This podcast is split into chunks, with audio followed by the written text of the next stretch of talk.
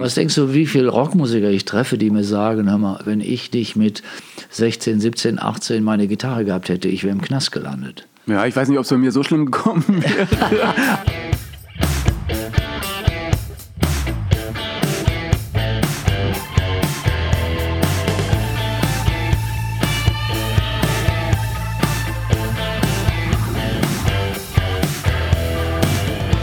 Nonstop Nomsen.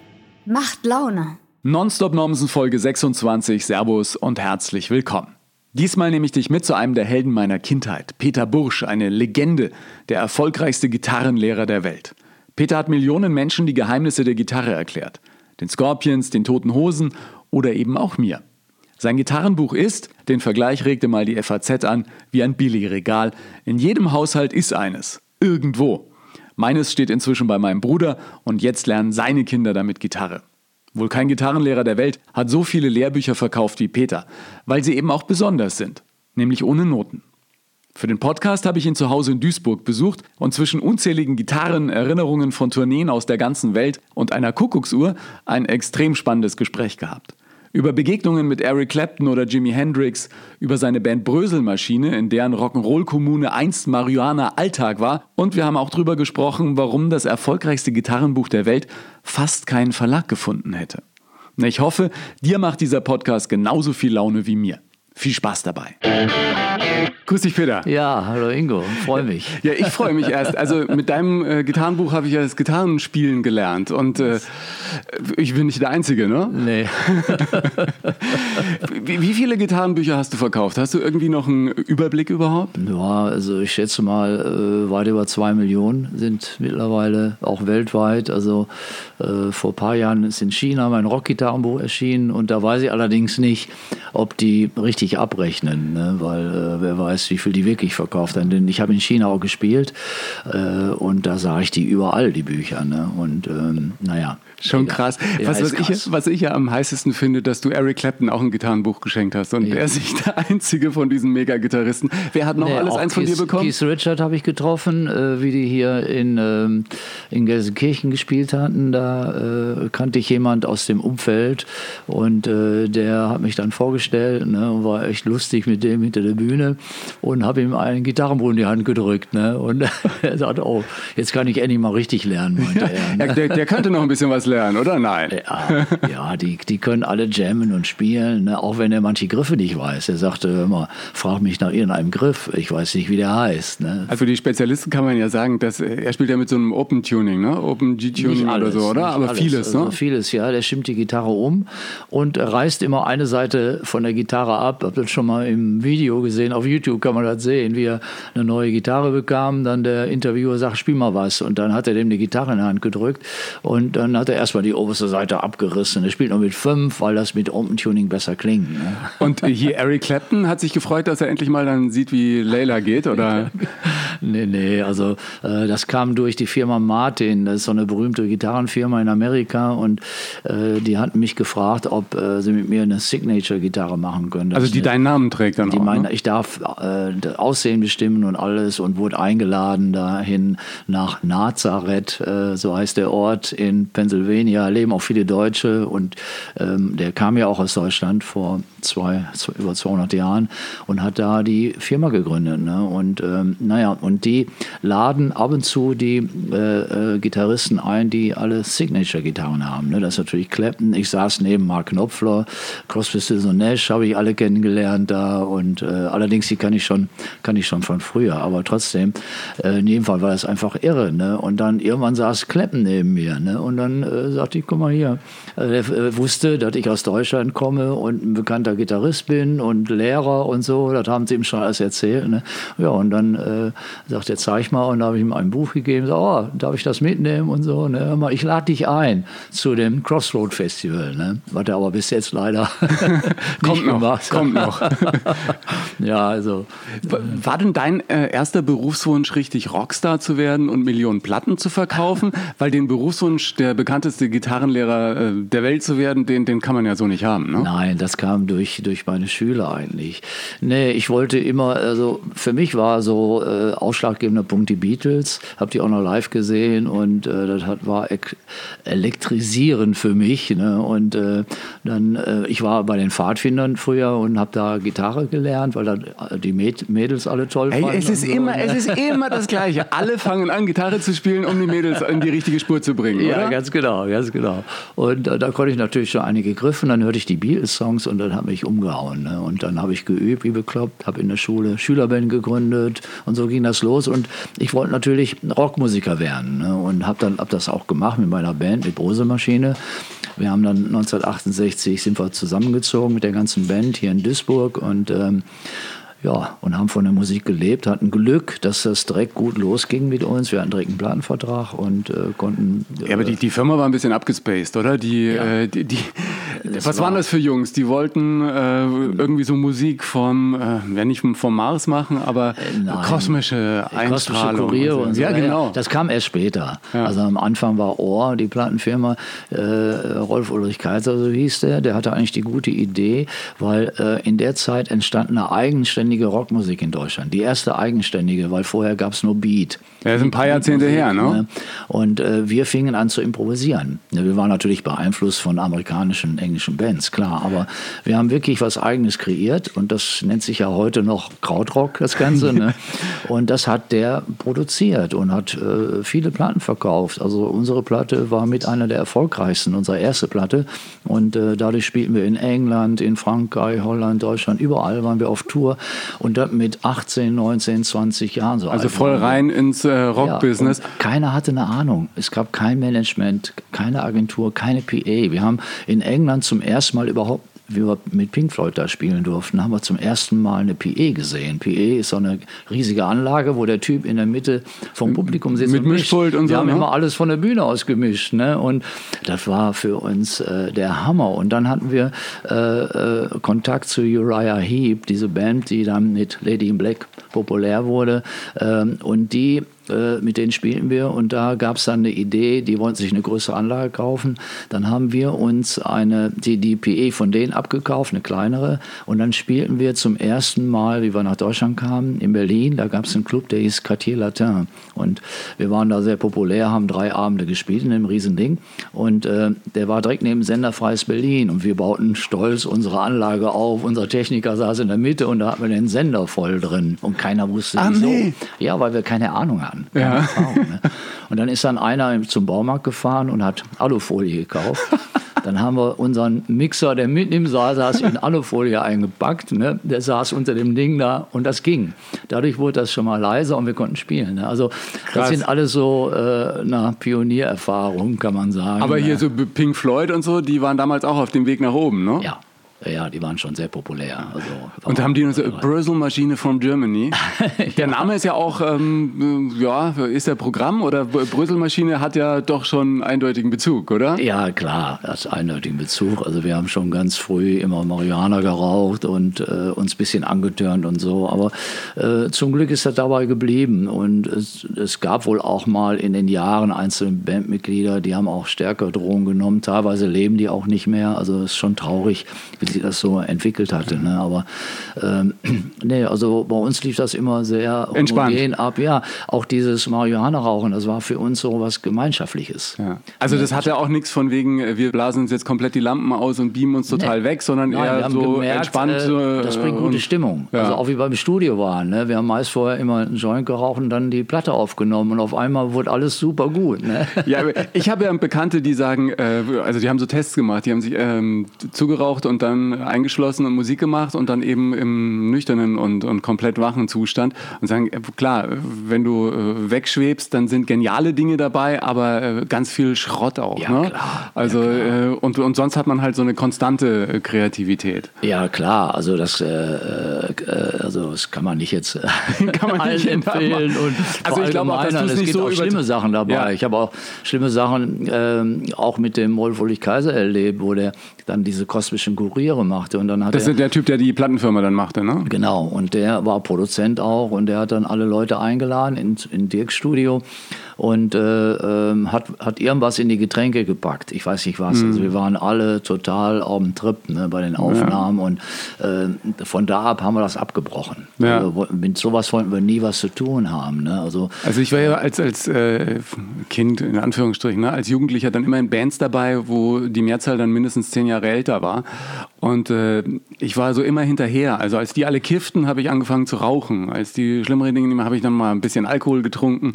Irgendwann habe ich dann auch gekifft. Mir hat es irgendwie nicht so viel äh, gegeben, ehrlich gesagt. Ja, das ist auch Und ich hatte, ich hatte so einen Schädel dann irgendwann mal eines Abends, dass ich gesagt habe, ich, ich kiff jetzt nie mehr. Ja, ich kann das auch heute eigentlich gar nicht so empfehlen, weil äh, erstmal ist, äh, ist Marihuana äh, viel, viel stärker geworden und da gibt es auch schlimme Sachen bei. Ein paar so. Psychosen Deswegen, und sowas. Also äh, ja, fragen Sie einen Arzt oder Apotheker, ja? Ja, auch wenn ich das jetzt so erzähle, dass wir gute Erfahrungen damit hatten. Ne? Also ich würde das nicht jetzt äh, weiterempfehlen. Ja. Also wir hatten einfach Glück zu der Zeit, dass das so toll war, dass auch dieses Gemeinschaftsgefühl davon kam und äh, wir dadurch manche Sachen ein bisschen leichter genommen haben ja. ne? und äh, ja, viel Spaß hatten. So. Also, war, war das dann so Kommune 1-mäßig bei euch hier, ja, war, ja, war genau. So, wir haben die äh, auch besucht in die, Berlin. Wenn wir in Berlin gespielt haben, haben wir oft bei denen gebannt und äh, kannten, wir kannten uns alle. Und war das, das war dann ja eine, eine, kleine Clique ja. in Deutschland. Ne? Also gab nicht so viele Kommunen? Nein, es gab auch nicht so viele Bands. Wie wir anfingen, gab es in Berlin Tension Dream, dann gab es in München Amonö. Das war wann ungefähr? Ja, 68, 68. haben wir angefangen. Ne? Da gab es das Essener Songfestival, die Songtage. Damit fing eigentlich in Deutschland überhaupt die ganze Rockszene an. Ja. Das hat auch der Rolf Ulrich Kaiser gemacht. Ne? Und ähm, da haben wir zum ersten Mal Frank Zappa gesehen. Der war Zappa-Fan und hat ihn aus Los Angeles hier hingeholt. Ey, ne? als, als, und wir standen vor der Bühne 1968, ne? unglaublich, als junge Musiker und haben zum ersten Mal einen Saxophonisten gesehen, wo wir hörten, da kommt ein ganzer Chor raus bei dem, der hatte so Effektgeräte und so, das ja, gab es ja alles gar nicht. Also ne? kann man nur die alten Zapperplatten, kann man echt auch jedem nur mal empfehlen, rauf und runter hören, da kannst du dich echt verlieren. Ideen, ja. ja, irre Ideen, der Typ und wie der die Band so geleitet hat und alles, also der war einfach äh, faszinierend, der Typ. Ne? Und top ausgebildeter Musiker, ne? Ja, ich habe ja Glück gehabt, dass ich ihn dann in späteren Jahren auch zweimal besuchen durfte, Interviews machen durfte und so und da habe ich den so ein bisschen näher kennengelernt. Also er ist sehr straighter äh, Typ, also hat natürlich auf der Bühne auch Dinge gemacht, die man äh, so. Ja, ich glaube, hat, hat man in die erste Reihe gepinkelt oder irgendwie sowas, ne? Aber das. Ist einfach äh, straight, straighter Typ, ne? Aber er hatte tolle Ideen und äh, konnte unglaublich komponieren. Ja. Hat alles im Kopf gehabt, hat seinen Musikern genau gesagt, wie die spielen sollen und so. Also es war schon faszinierend, der Typ. Da müssen wir nachher gleich nochmal drauf zurückkommen, wenn wir über die Gitarristen sprechen, weil Stevie Way war ja auch einer, der bei ihm sozusagen gelernt hat, wie es geht. Mich, mich interessiert das nochmal mit der Kommune. War das damals wirklich irgendwie so frei? Also seid ihr da mit der Band angereist und jeder hat sich irgendwie ausgesucht, bei wem er nächtigt und dann hat man einmal die Zimmer gewechselt oder ja, war ja dieser, dieser Spruch, also, wer zweimal mit der gleichen Band, war das wirklich so in ja, ein Touch späten davon, 60ern? Äh, war schon so, weil wir wollten ja auch neue, neue äh, Erfahrungen machen. Ja. Wir wollten ja nicht so werden wie unsere Eltern. Das war ja der Grund, warum wir zu Hause ausgezogen sind und wollten einfach äh, neue Lebensformen ausprobieren, auch mit, dem, mit der Ernährung. Wir haben dann mal ein ganzes Jahr lang makrobiotisch gelebt. Hat meine Tante auch gemacht, heute, ja, sehr das gesund. heute vegetarisch. Ne? Ja. Das hieß früher makrobiotisch.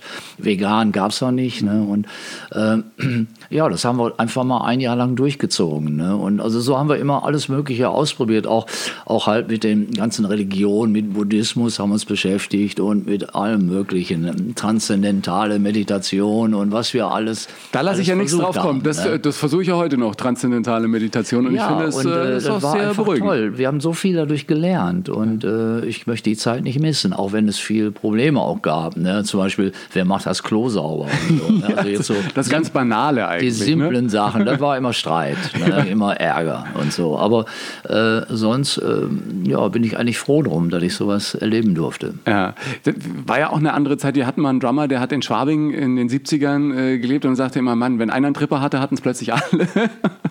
und, und, der war aber auch so eine, ähm, so eine, so eine Frohnatur, der hatte sich äh, das irgendwie äh, bewahrt. In dieser Kommune in, in Duisburg, in der du gelebt hast, war ja auch irgendwie so das Epizentrum dessen, was man äh, an Gitarrenmusik weitergeben konnte, das hat man weitergegeben. Ich habe da schon immer, wenn wir äh, Tourneen zu Ende hatten, kamen immer hier die ganze Musikszene an und fragten immer, immer, wie spielst du das und so, kannst du das nicht erklären? Und dann habe habe ich irgendjemand Bottleneck spielen sehen und habe mir das genau abgeguckt. Ich hatte Glück, dass ich 1972, ähm, ich schmeiß manchmal die Jahre durcheinander, mhm. aber ich denke 72 war, dass ich zum ersten Mal in den USA touren konnte. Und da habe ich dann auch Raikuda kennengelernt. Auch mit Bröselmaschine also, dann? Nee, nee, äh, als Solist. Ja. Äh, mit Bröselmaschine war zu teuer, das ging nicht. Ne? Ja. Und ich hatte eine Agentur in den USA, die mich unbedingt mal rüberholen wollte. Und äh, und auch einen guten Bekannten, einen tollen Gitarrist, der hieß David Bromberg, spielt heute nur noch ganz selten, der war damals sehr populär. Und äh, mit dem habe ich eine Tour gemacht von New York bis Los Angeles, bis zu diesem Troubadour, berühmten Club und überall gespielt, in den Kaffeehäusern und kleinen Clubs und so. Und da tauchte dann unterwegs mal eben Raikuda auf, die Lindley und all die meine Stars eigentlich. Ne? Auch Doc Watson, den fand ich so toll und alles Mögliche. Und dann habe ich dann immer halt Augen, Ohren offen, alles gehalten und habe gelernt, geübt. Die ganze Tour habe ich nur geübt. Ne? Und dann kam ich nach Hause und konnte dann viele Sachen spielen. Und äh, dadurch fing das an, dass die Leute mich fragten, Mensch, zeig uns doch mal, wie das geht. Und dann kam noch dazu, ähm, dass ich merkte, die Leute kapieren das auch, wenn ich das erkläre. Also ich kann ganz gut auch schwierige Sachen leicht erklären. also auch ohne Noten äh, lesen zu ja, können, sondern das ist ja so das macht. Ding einfach ja, mit genau. Fun und Bock. Und dann kam die Volkshochschule hier an in Duisburg und sagte, Mensch, hast du nicht Lust, hier Kurse zu machen? Und damit ging das los eigentlich, dass auf einmal Hunderte vor der Volkshochschule standen, die wollten alle bei mir Unterricht haben. Also war wirklich wie bei einem Rockkonzert, oder? Ja, das gab, es gab noch kein Buch, nichts von mir. Die wussten nur alle, der Bursch, der kann das ganz gut, da lernst du das, das kapiert jeder, so ungefähr. Ne? Und ähm, äh, als Schüler war mir schon aufgefallen, der Lehrer, ich bin gut in Mathe, ne? und ähm, äh, der Lehrer hat mich oft an die Tafel geholt, wenn er was erklärt hatte in Mathe und keiner hat das verstanden. Dann, Bursch, komm mal nach vorne. Also was Pädagogisches steckte in dir schon ja, immer drin? Ja, steckte total drin, macht mir auch riesen Spaß. Ne? Und naja, und durch die Schüler in der Volkshochschule äh, waren nachher ein paar hundert Stück, also ich, ich machte nur Gruppenunterricht. Das machst du bis Mach heute, ne? Also Einzelcoaching ja. ist bei nee, dir nicht? mache ich nicht. Warum also, nicht so? Nee, weil da habe ich schlechte Erfahrungen mitgemacht. Dann kommt dann jemand und übt die ganze Woche nicht und ich muss nächste Woche wieder das Gleiche zeigen und so. Da macht mir keinen Spaß. Ne? Ah, das das kenne ich ehrlich gesagt. Ich habe auch mal eine Zeit lang Gitarrenunterricht ja. gegeben, dann zum, um nebenbei was zu verdienen und die wollten dann Metallica und was weiß ich. Ja. Hat man dann immer gesagt, wenn keiner übt, dann, dann dreht man so als Lehrer ein bisschen am Rad. Ne? Ja, das äh, geht nicht. Und in der Gruppe fällt halt nicht auf. Ja. Was, wenn da zehn Leute hast und zwei, drei Leute haben es nicht so gut geübt, das fällt überhaupt nicht auf. Die, ja. ich, ich ziehe die alle mit. Außerdem ist Gruppenunterricht ist sowas wie auf der Bühne.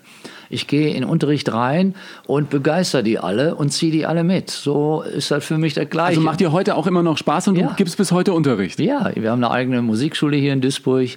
Äh, mit meiner Frau und ein paar Freunden machen wir das zusammen und es läuft toll. Wir haben viele Schüler und es macht Riesenspaß noch immer. Ne? Kommen dann auch manchmal so Fans, die die Bücher gelesen haben und sagen, jetzt äh, ziehe ich mir mal einen Unterricht live rein bei Peter? Ja klar, die kommen ja auch und wollen äh, Unterschriften haben und so. Ne? Jetzt kann ich die Geschichte erzählen, wie das erste Buch entstanden ist, weil ich wollte nie Bücher schreiben. Ne? Ja, weil das ist ja schon nochmal ein Move gewesen, ne? Ja. von äh, einfachem Unterricht an der Volkshochschule bis zum bekanntesten Gitarrenbuch der Welt. Wie, wie, hat sich das damals zugetragen? Ja, also die Schüler kamen an und sagten, Mensch, schreib das doch mal in einem Heft. Du schreibst immer alles an die Tafel und wir müssen alles abschreiben und so kannst du uns da nicht ein bisschen helfen und so. Und das hat, über, hat bestimmt über ein Jahr gedauert, bis ich dann gesagt habe, okay, ich setze mich hin mit der Schreibmaschine und äh, ich konnte auch so Comics malen und so. Ähm, ich mache ein Heft fertig, aber ihr müsst mir helfen. Ich habe einen Freund, der hat eine Druckerei und äh, dann ähm, haben wir ein Wochen, ich habe also alles geschrieben, das war so ein Heftchen, sagen wir mit 60 Seiten oder so, ne? und habe alles geschrieben, auch ohne Noten, stand ganz dick schon drauf, ne? weil ich habe gemerkt, die Leute hatten totale Angst äh, die kamen in meinem Unterricht, hör mal, äh, aber äh, du zeigst uns keine Noten. Ne? Das wollen wir gar nicht lernen. Noten, ja. Weil die kannten das vom Musikunterricht her dass das äh, Katastrophe sein kann, je nachdem, wie der Lehrer ist. Ne? Ja. Und äh, habe ich das auch nicht gemacht, habe ich alles nach, äh, nach Griffen, Gehör, Gefühl und Tabulatur. Das ist der große Trick. Das ist eine Schreibweise aus dem Mittelalter, wo man alles mit Zahlen aufschreibt. Das ist eigentlich so wie Malen nach Zahlen. Ne? So Spielen nach Zahlen. Ja, ist, äh, ist simpel. Und das ist auch im Internet überall. Ne? Ja. Und äh, naja, in jedem Fall, diese Methode habe ich dann daraus so eine, so eine Didaktik gemacht, wie ich mir das vorstelle. Und das Heft haben wir dann gemacht an einem Wochenende und dann ging das rum. Ich glaube, wir haben 100 Stück gemacht und dann ging das rum und wurde kopiert und jeder wollte das haben und dann bekam ich Bestellungen für dieses Ding. Ne? Und ein paar hundert Stück dann. Und du hattest noch gar kein Buch? Nee, noch gar nichts. Die Bücher waren alle weg ne? und äh, jeder hat Spaß gehabt und so. Und ähm, dann bin ich auf der nächsten Tour mit Bröselmaschine, bin ich dann bei allen Verlagen vorbei und keiner wollte das machen. Ist das nicht irgendwie ein Phänomen, dass jeder große Bestseller im Prinzip eine Geschichte voller Ablehnungen hinter ja, sich hat? unglaublich. Das war fürchterlich. Also äh, die haben das überhaupt nicht begriffen, wie die Szene sich so entwickelt. Überall, wo ich hinkam, sagten die, ach, es gibt genug Gitarrenbücher. Ja. Es gab ja auch hunderte, auch damals schon. Ne? Aber keins so, wie ich das machte. Ne? Und die haben das überhaupt nicht erkannt. Ist das immer so, wenn man Pionier ist wahrscheinlich, dass einem die Türen zugemacht werden, weil man sagt, nee, kennen wir nicht, machen wir nicht? Ja, äh, gut, jetzt war ich schon ziemlich bekannt in Deutschland. Ja, aber nicht als Gitarrenbuchautor, ne? Die kannten mich äh, als Gitarrist, weil ich auch Solokonzerte machte. Ich habe auf Gitarrenfestivals gespielt und so. Und, und Bröselmaschine war ziemlich bekannt. Also äh, ich hatte schon einfach, äh, äh, ein bisschen einfacher dann an die entsprechenden Leute zu kommen. Ja. Aber trotzdem, die haben das nicht begriffen, weil in den Verlagen, die sind so konservativ. Ne? Die kommen ja alle, fast alle von der Klassik her. Ja. Und wenn du da was mit ohne Noten kommst, ist für die äh, rotes Tuch. Und das ist das Niveau. Genau, das ist unter der Gürtellinie. Ja. Ne?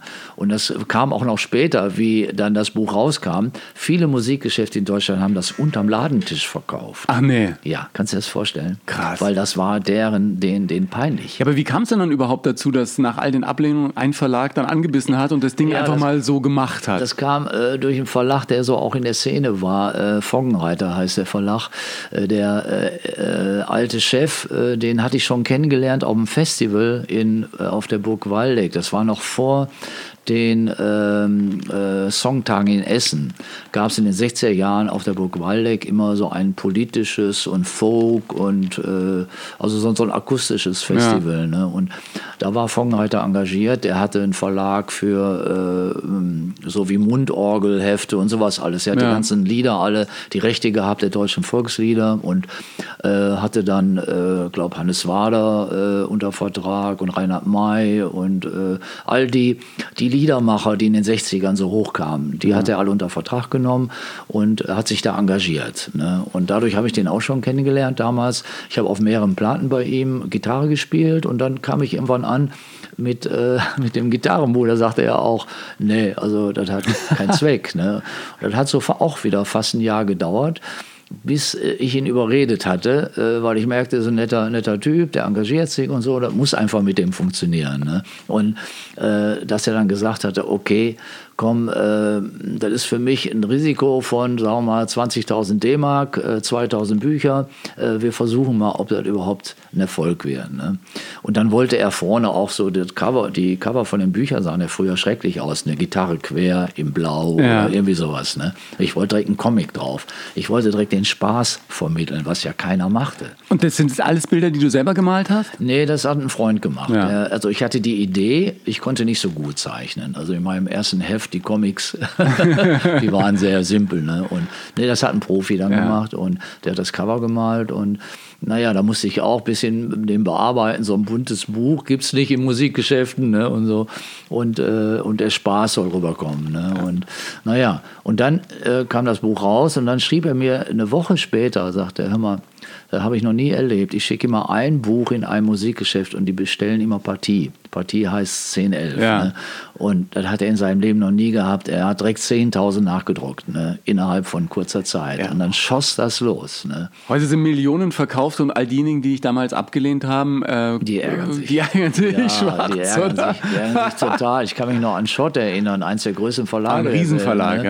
ja. Und der äh, Hansa Strecker hieß damals derjenige, der da am Tisch saß, der war dann später GEMA, GEMA-Chef und so, eine ja. wichtige, hat eine wichtige Position in, im Deutschen Musikrat und überall, immer wenn er mich sieht. Und so, Ganz klein mit Hut. Jo, dann hält er über die Hände vor Gesicht und sagt, das tut mir so leid und so, sagt er. Aber jetzt haben wir erkannt habe. wirklich mit deinen Büchern äh, ganze Generationen von äh, Gitarristen und Menschen, die unbedingt irgendwie wissen wollten, wie eine Gitarre funktioniert, das da äh, kennenlernen können, diese Faszination äh, Gitarre und dass man wirklich auch mit ganz geringen Anfangsfähigkeiten ein bisschen was rauskriegt aus der Klampfe. Du hast dann auch mit einem Akustikbuch angefangen, weil, weil ihr auch mit akustischen Gitarren angefangen habt, weil ihr euch keine E-Gitarren leisten konntet, ne? Genau. Das, war, das ist irgendwie war, auch witzig. Ja, wir haben uns äh, sogar für die erste Platte Gitarren geliehen, weil wir einfach nicht genug Geld hatten. Ja. Ne? Und ähm, äh, und waren dann natürlich auch in so einem verrückten Studio von dem Dieter Dirks, der später sehr berühmt wurde und eines der größten Studios hier. Da haben ja später in den 80ern alle großen ja, Rock-Acts von. Äh, Tina Turner da gesehen ja. im Studio und so. Also es war, war die ganze halbe Welt war da ne, in dem Studio. Und, ähm, Ihr wart aber ganz am Anfang, ne? als es noch ein halber Schweinestall war. Im Prinzip. Der, ja, wir waren eine der ersten Bands und er hatte den äh, Schweinestall von seinen Eltern ausgebaut und die Sängerin musste draußen singen. Die passte nicht rein in den, in den Raum mit den Instrumenten, das störte sich mit den Mikros. Ja. Und das hört man auf der Platte auch. Die, wir haben immer nachts aufgenommen, dann den Gesang, weil dann war möglichst ruhig, die stand draußen und äh, fährt schon mal ein Auto vorbei oder man hört die Kirchenglocken, hinten ist alles auf der Platte drauf. Ne? Und äh, naja, zum Glück wurde die Platte dann sehr erfolgreich und dann äh, konnten wir uns leisten, auch E-Gitarren zu kaufen und, und dann wurde das immer rockiger mit uns. Ja. Ne? Und so hat sich die, die Band entwickelt. Wir machen heute noch immer auf unserem Konzert einen Akustikteil, äh, noch so eine Erinnerung an die alte Zeit und natürlich viel Rockmusik. Ja. Und du, du hast ja dann vielen Rockern auch auf dem Weg geholfen. Ich habe vorhin schon mal kurz die äh, Scorpions angedeutet. Die kamen dann zu dir zum Unterricht oder wie ja, ist das gelaufen? also das war so, wie wir dann die, äh, die zweite Platte aufnahmen, Anfang 70er, äh, äh, hatte der schon ein größeres Studio, hatte schon zwei Studios, äh, Dieter Dirks, und dann waren die Scorpions als junge Band nebenan. Wir nahmen auf und dann kamen die immer rüber gucken boah, äh, und waren an meine Zupftechnik interessiert. Sowas kannten die nicht. Ne? Ja. Die spielen hauptsächlich so Heavy und Rockmäßig und Solo und so. Ne? Und dann kam die Idee, Mensch, mal, kannst du uns das mal zeigen? So, ne? Und dann kamen die mich immer besuchen hier. Die wohnen ja in Hannover. Ja. Und immer, wenn die hier irgendwo in der Nähe was zu tun hatten, dann kamen die vorbei und wir haben hier einfach Gitarrenunterricht gemacht. Und äh, seitdem ist auch eine gute Freundschaft mit denen. Und äh, was ich toll finde bei denen, die haben sich auch durch ihre Popularität kaum verändert. Sind die gleichen Typen. Alle mega entspannt. Einfach klasse. Ja, also ich mag die sehr. Was, was ich ja das große Glück hatte, ist, dass ich hatte am Anfang zwei Gitarrenlehrer. Einer war Jazzgitarrenlehrer und der andere war äh, Hermann Frank äh, von Accept und Oh äh, ja, später ich Victory, ein, ein Mega-Gitarrist. Ja. Der- durch einen Kumpel damals in Hannover auf der Schule sagte er, ja, da ist einer, die machen eine neue Band, Victory, die wohnen alle in einem Haus, im Prinzip auch wie eine Kommune. Mhm. Geh da mal vorbei, äh, für 10 Mark die Stunde könnte der Gitarrist in, äh, Unterricht geben. Ja. Und dann bin ich da mal hinmarschiert und äh, die ordentliche Achtelgitarre und dann auch ohne Noten natürlich und so. Auf der anderen Seite der Jazzmeister, der hieß witzigerweise Frank Herrmann, also war auch irgendwie lustig. Und der hat dann immer geguckt, dass ich die Harmonielehre nicht aus den Augen verliere und Okay. äh, die Noten. Von daher war das ganz cool. Aber was mich damals schon fasziniert hat, war, dass jemand dann einfach von der Musik lebt und diesen Traum lebt und dann in einem Haus und mit der Band. Und war das für dich damals auch wie so ein gelebter Jugendtraum, als Ja, ihr klar. plötzlich mit Bröselmaschinen Plattenvertrag und dann ist man in der Ja, Welt klar. unterwegs und boah. Klar, war der Hammer. Ja, weil du hast dann auch was gehabt, äh, woran du geglaubt hast, was du toll findest, was aus dir selbst kommt. Also ich bin so ein Typ, bin sehr kreativ und arbeite immer aus mir selbst. Ich sage immer, ich bin meine eigene Aktie. Also äh, immer wenn ich gute Ideen habe, kann ich damit auch Geld verdienen und kann in die Welt rausgehen und so. Ne? Und äh, ähm, ja, also Also hast du auch immer in dich selbst investiert. ja, das ist, äh, das ist mein Leben eigentlich. Ne? Ja. Und es gab natürlich Ups und Downs. Ne? Wir hatten mal eine schwierige Zeit, da hat die Band sich gerade aufgelöst, die erste Besetzung. Und ich hatte keine, äh, keine Musiker mehr. Ne? Die sind nach Indien gegangen, ne? einige und so. Das war auch die also Zeit. Ja. wollten das noch ein bisschen intensivieren. Genau, wir hatten schon zwei Kinder, meine Frau und ich, deswegen sind wir nicht mitgegangen. Du bist jetzt wie, wie lange seid ihr verheiratet? Äh, boah, äh, Ich frage nicht nach dem Hochzeitstag. Keine. Ja, ähm, lass mal überlegen. So war, äh, 47 Jahre, 48 Jahre sind wir, glaube ich, verheiratet. Ja. Wie viele Kinder habt ihr? Zwei. Machen die auch was mit Musik? Oder? Nö, die sind wohl sehr musikalisch, aber die wollten nie äh, von der Musik leben oder mit der Musik was machen. Also meine Tochter hat auch in Bands gespielt, aber äh, da ist nie was draus geworden. Und du hast noch einen Sohn. Und einen Sohn, ja, Ja. der ist mehr so ein Hip-Hop-Typ und so. Ne? Das ist, klingt aber jetzt nicht abfällig, ne? Mehr so ein Nein, Hip-Hop-Typ. Also, das nein, nein, nein, diese nein, nein. Wir haben schon Enkelkinder, die Gitarre spielen. Ach nein. Ja, zwei. Und kommen schon- die dann zum Opa äh, in den Workshop? Ja, die sind schon äh, über 20, die Enkelkinder. Ne? Und Äh, aber die spielen auch nicht in Bands. So, ne? Also das äh, ist nicht so deren Ding. Ja. Aber würdest du als jemand, der sich sein Leben lang mit Musik beschäftigt, schon auch sagen, dass jeder, der ein Instrument spielt, einfach da sehr viel Lebensqualität in Ja, sein klar. Leben bringt? Ne? Ja, klar. Ich merke das überall, egal was ich mache, so wo ich sowas zeige und so. Die Reaktionen der Leute sind äh, sehr, sehr stark in der Richtung. Wo es ganz extrem ist, ich mache so ein Projekt seit einigen Jahren in den Gefängnissen hier, in den JVAs, wo ich Gitarrenworkshops mache. Ne? Und ähm, äh, das wird gefördert, auch hier vom, vom Music Store in Köln. Die äh, spenden 30 Gitarren, äh, viele Bandmitglieder spenden Gitarren, die verteile ich dann. Und mein Verlag spendet die Bücher und so. Und äh, dann mache ich in den Gefängnissen Workshops. Es kam dadurch, wie mal eine Mutter mir schrieb, äh, Herr Bursch, ich muss mich tausendfach bedanken. Mein Sohn ist seitdem nicht mehr drogensüchtig, der ist jetzt gitarrensüchtig und so. Ne? Also das fand ich so toll. Und ich kriege dann auch Post von oder E-Mails von Leuten, die aus dem Gefängnis raus sind und die dann mir schreiben, Mensch, das geht prima. Ich Ja. komme durch die Gitarre prima klar und so. Ne? Also das ist schon eine, schon eine tolle Geschichte. Aber ich finde ja auch wirklich, das stimmt schon. Gitarre kann süchtig machen. Ich kann mich erinnern, als 15-, 16-Jähriger habe ich teilweise fünf, sechs Stunden am Tag geübt Ja. und habe es gar nicht gemerkt. Nee. Also gehst in dein Zimmer, nimmst dir die Gitarre Ja. und dann äh, dudelst du und spielst Ja. und kommst irgendwann, ge- klopft die Mutter und sagt, gibt Abendessen. Denkst du, klar. Oh, bin doch gerade erst reingegangen. Was denkst du, wie viele Rockmusiker ich treffe, die mir sagen, hör mal, wenn ich dich mit 16, 17, 18 meine Gitarre gehabt hätte, ich wäre im Knast gelandet. Ja, ich weiß nicht, ob es bei mir so schlimm gekommen wäre, aber, aber mein Leben wäre wie du so ein anderes. bist. Ja. Das sind ja oft so Jugendliche, die sind ein bisschen äh, äh, Hyperaktiv in die falsche Richtung. Ja. Genau, genau. Und da muss man halt so ein bisschen beeinflussen, schon läuft alles. Ne? Ja. Und manchmal haben die das nicht. Und dann machen sie Mist und auf einmal äh, sind sie im Gefängnis. Und die treffe ich ja dann da Ja. im Gefängnis. Ne? Und dann äh, erzähle ich denen auch diese Geschichten. Ne? Und so. Und das hilft denen auch. Ne? Das glaube ich. Wie, wie oft übst du noch? Ach, ich Oder musst du nicht üben? gar nicht. Ich spiele einfach. Ja. Ne? Wenn, wenn ich spiele jeden Tag Gitarre und äh, merke auch nicht, ob ich jetzt äh, nur 20 Minuten spiele oder zwei Stunden. Äh, Und klopft deine Frau dann und sagt, gib Abendessen, Peter. komm, komm raus. Ein guter Trick ist, ich lege mich manchmal- ins Bett und spiele im Liegen. Und äh, Marita, meine Frau, kommt da, Mensch, mal, du Heini, du musst da das und das und das und das noch alles machen. Ne? Sag ich, ja, ich arbeite. Ja, arbeite, eben, genau. ne? Aber deine Frau ist nicht eifersüchtig auf die Gitarre, Nein, oder? nein. Die ist ja auch äh, Liedermacherin. Ja, jetzt äh, gab es ja dann auch den Moment in der ähm, Geschichte des Peter Bursch, als du dann auch den Jungs von Bröselmaschine sagen musstest, Freunde, ähm, ich mache jetzt ein bisschen mehr auf Family, ich, wir sind Kinder, ähm, wir, Ja, wir, die ganze Zeit durch die Weltgeschichte unterwegs sein funktioniert nicht mehr. Wie, wie ist das dann angekommen?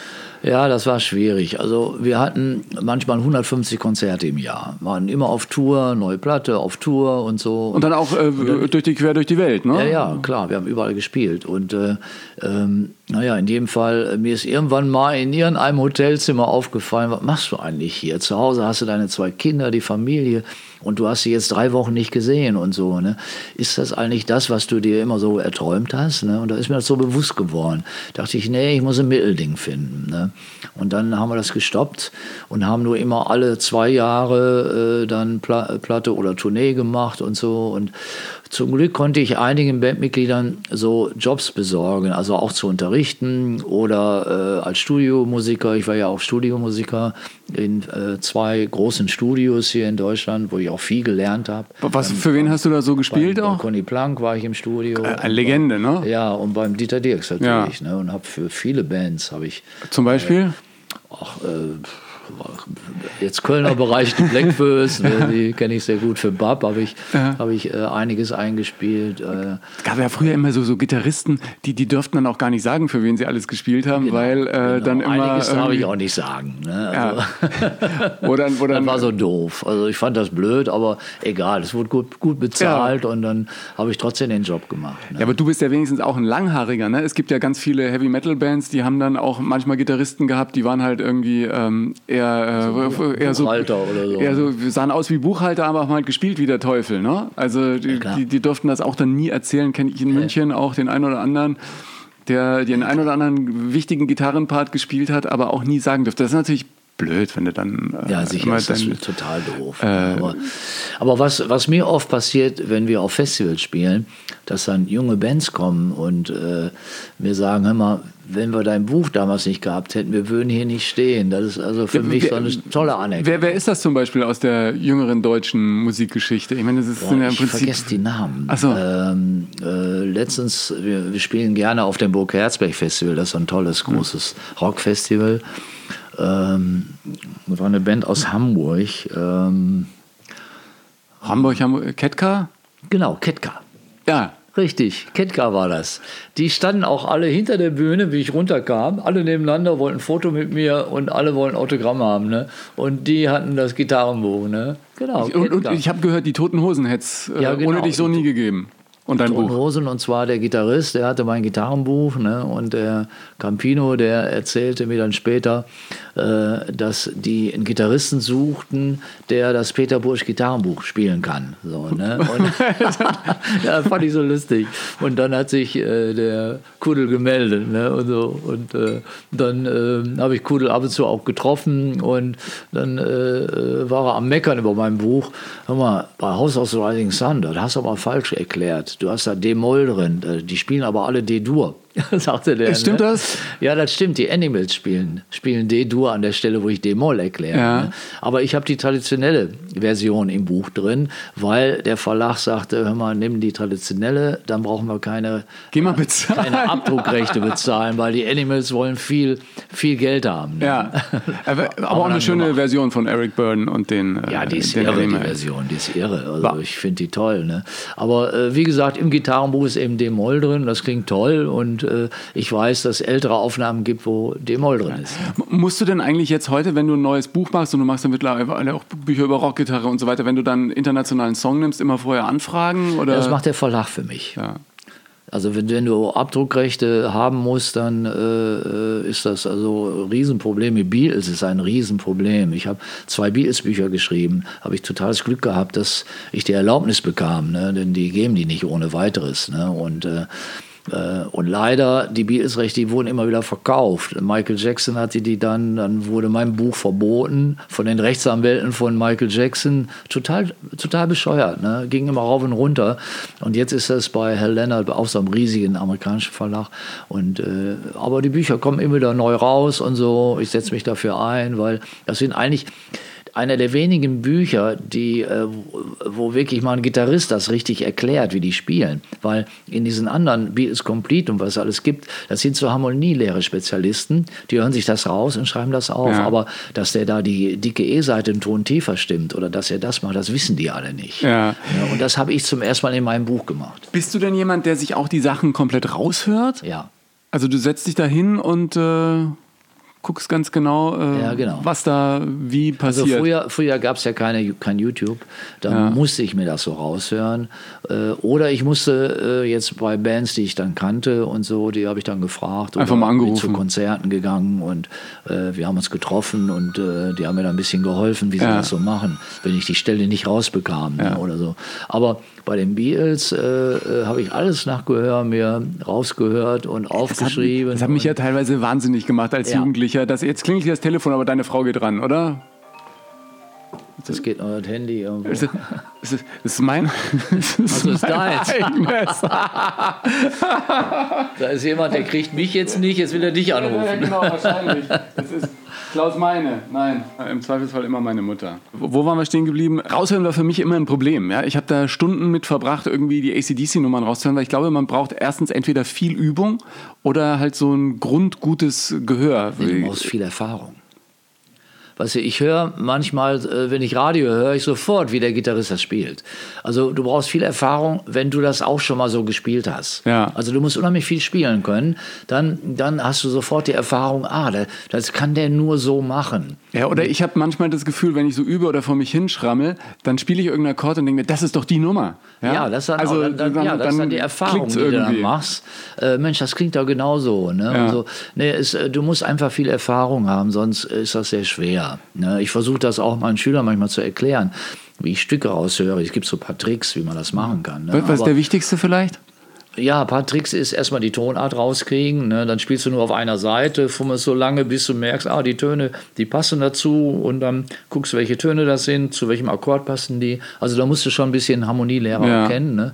Und ähm, Das hilft dabei, aber äh, natürlich heutzutage guck dir das auf YouTube an, weißt du, dann siehst du, welcher Griff Freaks das ist. aus ne? aller Herrenländer. Wer ist denn für dich der beste Gitarrist der Welt? Es gibt's nicht. Das gibt's nicht. Also ich kann dir bestimmt 20 Leute nennen, die alle unglaublich sind. Ne? Also ich habe manchmal so Phasen, dann finde ich so Akustikgitarristen am besten. So Tommy Emanuel und genau, sowas, ne? Tommy äh, Emanuel, der ist für mich einer der größten. Also ich hatte das Glück, schon öfter mit ihm zu spielen und auch ihn äh, hier nach Duisburg einzuladen. Ne? Mit meiner Band haben wir mit ihm gespielt. Er Also ein Wahnsinnstyp muss man sagen, er spielt völlig alleine mit der Gitarre und spielt da mehrere Stimmen gleichzeitig und du, du wirst einfach verrückt, wenn du, wenn du es wirst hörst. Auch. Beatles-Songs, die Ja. der äh, raushaut, das Genau. äh, einem schwindelig Besonders wenn wird. du Gitarre spielst, wirst du verrückt. Wenn Ja. du sie. Der ist auch der einzige auf der Welt, der vor 2000 Leute mit Akustikgitarre alleine instrumental spielt. Ne, Es gibt keinen. Ja. Die anderen, das ist alles eine kleine Szene. Die ganze Akustikszene, die spielen vor ein paar hundert Leuten ne? und sind auch fantastisch. Ne? Ja. Da gibt es fantastische Musiker, fantastische Ideen und so. Ne? Naja, ich äh, äh, wurde stark beeinflusst dann in den 70ern Van Halen und Steve Vai mit dem Tapping Boah, und allem. Steve das war Vai- für mich der Hammer. Ja, und, und Joe Satriani dann Ja, später auch in den war für 80ern, mich der ja der der. Gitarrenlehrer dann auch von den äh, Metallica-Jungs war und so, ne? Ja, war für mich der Hammer. Und zum Glück, gerade in der Zeit, ähm, war ich viel, äh, also ich habe jahrelang immer auf der NAM Show gespielt. Das Ist ja auch eine große Ehre, eine. Riesenmesse in Los Angeles. Ja, und äh, habe dann äh, für deutsche Firmen Gitarren Ja. oder meine Bücher vorgestellt und so. Ne? Und da laufen die alle rum. Ne? Und die äh, amerikanischen Musiker, die sind, kannst du nicht vergleichen mit hier, die sind unglaublich nett und offen. Ne? Sobald die merken, oh, der kann ganz gut spielen und so, komm mal, heute Abend spiele ich hier im Hilton, wir machen eine Session, äh, ich hole dich auf die Bühne und so. Und dann bist so, du mit Steve Vai auf der so hab Bühne? ich mit ihm gejammt, mit Clapton sogar mal gejammt, mit, äh, ach, was weiß ich alles. Also, Aber hast du dann nicht auch irgendwie so ein bisschen Muffensausen gehabt vorher, bevor du mit Clapton auf die Bühne gehst und denkst, oder sind auf der Nein, Bühne sind alle weiß- gleich, Ja ne? klar, ist, du bist aufgeregt, ist ja, Ja. ganz klar. Ne? Aber ich weiß, was ich spielen kann und äh, ich mache mein Ding dann. Ja. Ne? Und ich will jetzt nicht mich, mich äh, ich kann nicht so schnell spielen wie Steve Vai oder so. Ich will mich nicht beweisen. Ich spiele meine Akkorde und meinen Pickings oder meine, meine Spielweise und kann damit auch irgendwie äh, ein paar schöne Sachen machen, ne? Ja. die dann reichen für so eine Session. Ne? Aber bei Steve Vai finde ich ja die Geschichte so klasse, dass äh, Frank Zappa, als er einen neuen Gitarristen suchte, ihm was mitgegeben hat zum Üben. Ich glaube, damals war er 17 wahrscheinlich oder 16, 17 Stevie Vai und dann sagt er, okay, äh, übe ich. Und äh, bei der nächsten Probe kommt der Stevie Vai und spielt das Zeug vom Blatt runter und Frank Zappa sagt, klasse, ich dachte gar nicht, dass man das mit der Gitarre spielen kann. Ja, da gibt es noch mehr. Steve Vai hat mir mehrere Stories erzählt, wie der Zappa kennenlernte ne, als Jugendlicher, dass er äh, ihn angeschrieben hatte und ich kann alle Soli von dir spielen. Ne? Und äh, der Zappa dann geschrieben hat, das will ich sehen. Ne? Und er dachte, der Steve Vai wohnt ein paar Straßen weiter, ne? der wohnt in New York und Zappa in, dann ist er als 16-Jähriger dahin geflogen zu dem. Krass. Und hat ihm alles vorgespielt. Ne? Und dann fragte er ihn, wie alt bist du? Da sagte er 16. Ja, leider kann ich dich nicht mitnehmen auf Tournee. Sobald du 18 bist, komm. Ich nehme Und dich mit. hat er äh, angerufen und das, der Ja, Rest ist war- Geschichte. Der ist ein unglaubliches Talent. Wie der mit der Gitarre umgeht. Ne? Also ist. Der wagt, der wagt sich auch alles, der macht alles. Ne? Genauso wie Hendrix war auch für mich so der Hammer. Wir haben noch mit Brösemaschine auf dem FEMA-Festival gespielt, wo Hendrix auch spielte. Ne? Und da haben wir den live gesehen. Ne? Äh, Wie der einfach mit der Gitarre und seinem Körper umging. Ist eins dann, ne? Sowas gab es nicht. Sowas Ja. haben wir uns nicht getraut. ja. Ne? Wir haben uns das einfach nicht getraut, ne? sowas zu machen. Ne? Aber gilt das nicht für viele Dinge im Leben? Ist das nicht so ein, so ein schönes Bild, dass man sich einfach Dinge trauen muss, egal ob auf der Gitarre oder im, im echten Leben? Ja, klar. Also man kriegt dadurch schon einen Kick und ah, sowas willst du auch und so. Und dann Ja, ja, ich, an. Ja. also für, für mich die schönsten Momente als Musiker sind immer äh, gewesen und, und oh, heute noch, wenn du irgendwo spielst, am besten natürlich vor Publikum und du spielst irgendwas und dir läuft selber eiskalt den Rücken runter und du spürst dieses Kribbeln und denkst dir, ja, verdammt nochmal, ich will an keinem anderen Ort der Welt lieber sein im Moment als äh, genau Aber so hier. ein Feeling hatten wir Samstag. Wir haben Samstag in Köln gespielt in der Kantine und äh, äh, wir haben jetzt ein halbes Jahr durften wir nicht auftreten. Ne? Corona. Ja, mit Brosemaschine. Ne? Und erster Auftritt seit der Zeit. Boah, wir waren nervös vorher. Ne? Und wir haben geprobt dafür. Ne? Und, so. und es war ein Bombenkonzert. Es war wieder richtig schöne Welt. Also, Ja, da, da schwebst du dann heim Ja. und denkst dir, ja. boah, so- richtig. Die so nächsten Tage habe ich davon gelebt. Ne? Ja. Das ist, das ist klasse. Weil wir gerade bei den Gitarristen waren, ähm, Stevie Vai ist ja in einer Linie mit Joe Satriani, wenn die Spezialisten auch kennen, auch ein toller Typ, der unter anderem äh, Kirk Hammett Unterricht gegeben hat von äh, Metallica. Und bei Metallica wären wir ja fast schon wieder bei dir, weil den Entdecker von Metallica, das ist ein Deutscher, den kanntest du schon aus äh, alten Tagen im Kölner Studio, Wagner, ne? War, äh, wie wir im Studio waren beim Dirks, brachte er immer Kaffee und äh, legte die Bänder auf, bereitet alles vor und dann erzählte der uns, äh, ja, ich gehe nach Hollywood und ich werde berühmt. Ja, erzähl du mal. Ne? Und so. naja, und dann irgendwann spielte ich auf der NAM Show, Ende 70er war das und ähm, da rief der mich an. Der wusste, dass ich da bin äh, auf der NAM-Show und sagte, hör mal, ich bin hier im Studio und äh, ich habe hier eine junge Band oder ich weiß jetzt nicht genau, in welchem Jahr das war. Ne? Äh, wenn du Lust hast, komm da mal rüber. Also ich habe hier Fuß gefasst und läuft ganz gut ne? und so. Naja, dann mm, bin ich immer ein bisschen länger geblieben nach der NAM-Show und ein bisschen rumgefahren. Habe ich ihn besucht, ne? war im Studio, da war dann Metallica. Ja. Ich kannte die überhaupt gar nicht. Ne? Aber hat man damals schon gemerkt, was da äh, Ja, für eine Energie eine ist? Power, eine Power. Auch wenn du die, ich habe die ja jetzt so oft live gesehen. Ne? Es, also die Kraft, die dir, die dir da entgegenschwappt, ne? wenn die auf der Bühne spielen, das ist unglaublich, Hm. unglaublich. Und der hat ja dann nicht nur Metallica produziert, sondern eine ganze also ich war dann in den Riesenbands. Ne? 80ern oft bei ihm, der wohnt in Hollywood, Mhm. große Villa und so, ne, viele Autos.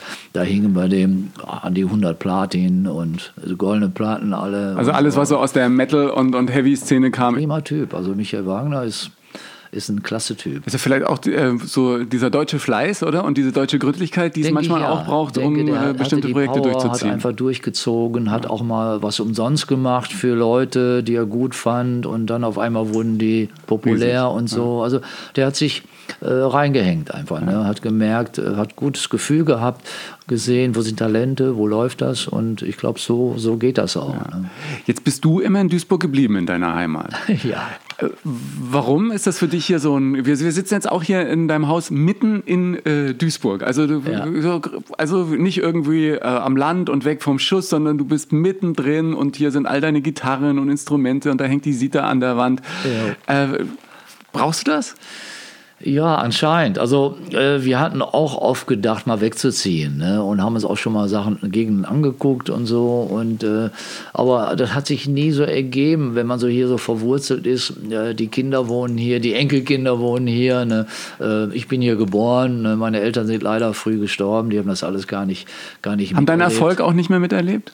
Nee, leider nicht. Also, und äh, ähm, naja, das war dann einfach schade. Also mein Vater hatte äh, Blutkrebs gehabt und äh, meine Mutter auch. Also es war, war schade, dass sie so früh gestorben Ja. sind. ne? Die haben das alles äh, nicht, so, nicht so mitgekriegt. Äh, Was auch so schade ist, äh, wenn man dann zu Hause auszieht, gab es ja auch Krach und viel Ärger Ja. und sowas. Ne? Da haben wir uns dann auch mal paar Jahre wenig Kontakt gehabt miteinander, weil ich war der langhaarige schwarze Schaf in der Familie und so. Ne?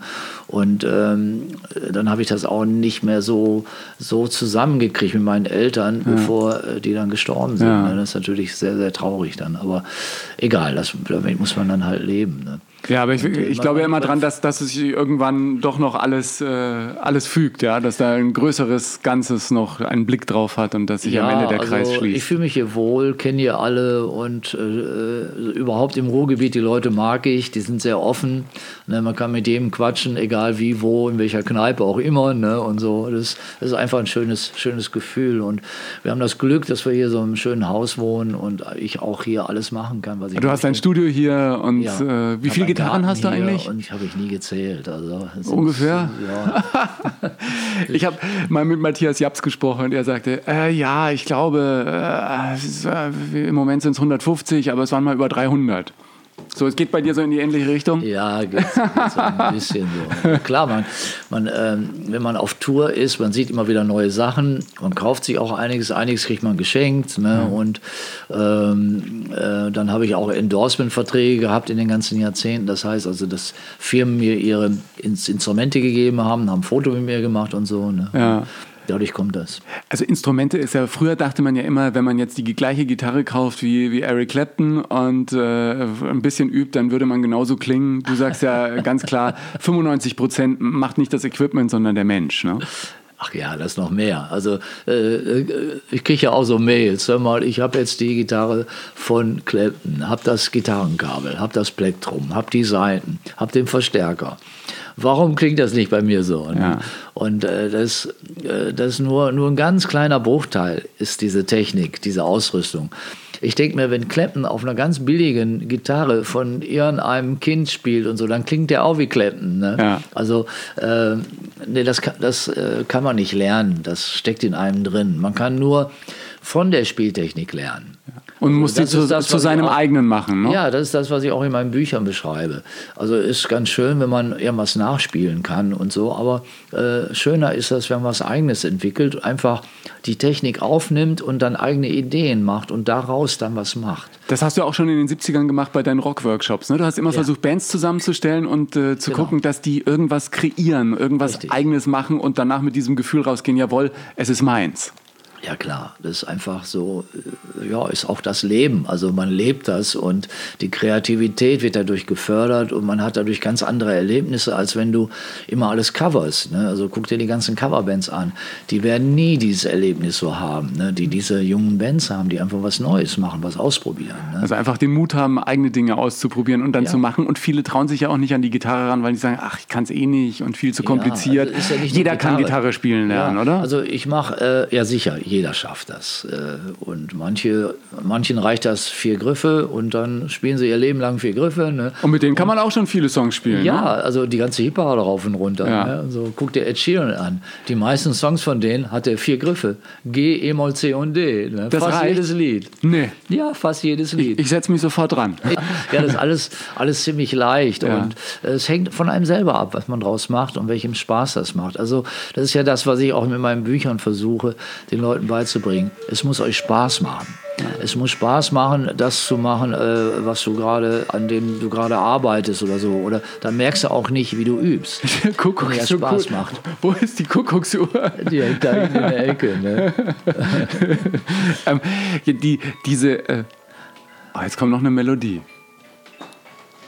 Musik ist bei dir im ganzen Haus irgendwie verteilt, ganz genau, oder? Überall. Ja, ja. Nee, was ich noch erzählen wollte, ich mache seit über 30 Jahren ein Projekt, das nennt sich Eurorock. Ja. Da kommen junge Bands aus ganz Europa hier zu mir. Die äh, sind meist aus den Partnerstädten der Stadt Duisburg, Mhm. weil ich da äh, Ansprechpartner habe, die dann die Band hier hinschicken.